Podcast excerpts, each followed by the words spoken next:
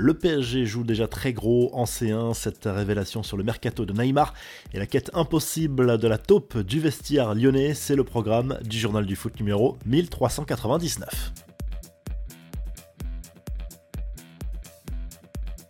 Défaite interdite pour le PSG en Ligue des Champions, trois semaines après la claque reçue à Newcastle.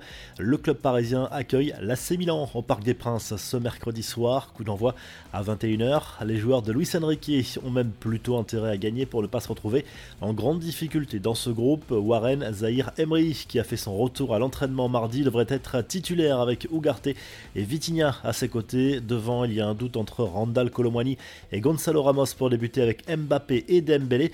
Voici les autres affaires de la soirée, Newcastle Dortmund dans le même groupe, le Barça reçoit le Shakhtar Donetsk, l'Atlético va défier le Celtic en Écosse et Manchester City joue sur la pelouse des Young Boys de Berne. Le Barça a bien tenté de faire revenir Neymar cet été, selon Sport, le Brésilien a été approché par le club catalan au moment où les Blaugrana ont compris qu'Ousmane Dembélé allait signer au PSG.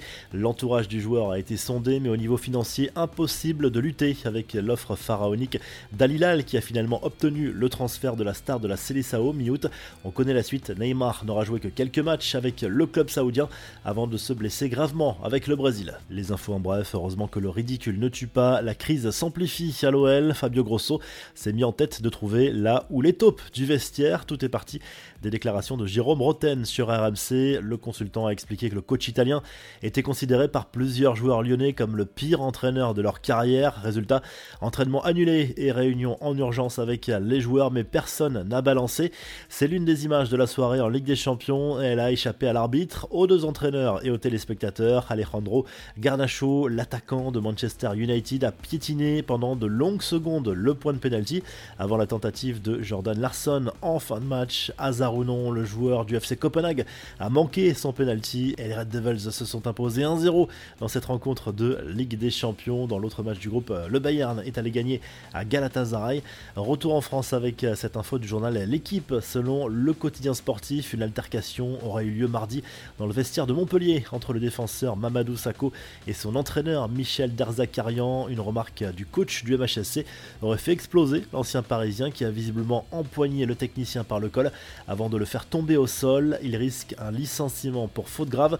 Enfin, Sandro Tonali devrait bien écoper d'une lourde sanction. Les autorités italiennes envisageraient de prononcer une suspension de 10 mois contre l'international italien dans l'affaire des paris sportifs illicites. La revue de presse, le journal L'équipe revient sur le match nul de Lens contre le PSV Eindhoven mardi soir en Ligue des Champions, score final un partout avec un nouveau but de Wai pour les 100 et or, désormais deuxième de leur groupe derrière Arsenal qui est allé gagner 2 buts 1 sur le terrain du FC Séville.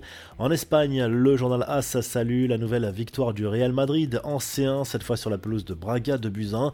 But signé Rodrigo et Bellingham, encore lui, le club merengue est largement en tête de son groupe et devrait terminer premier.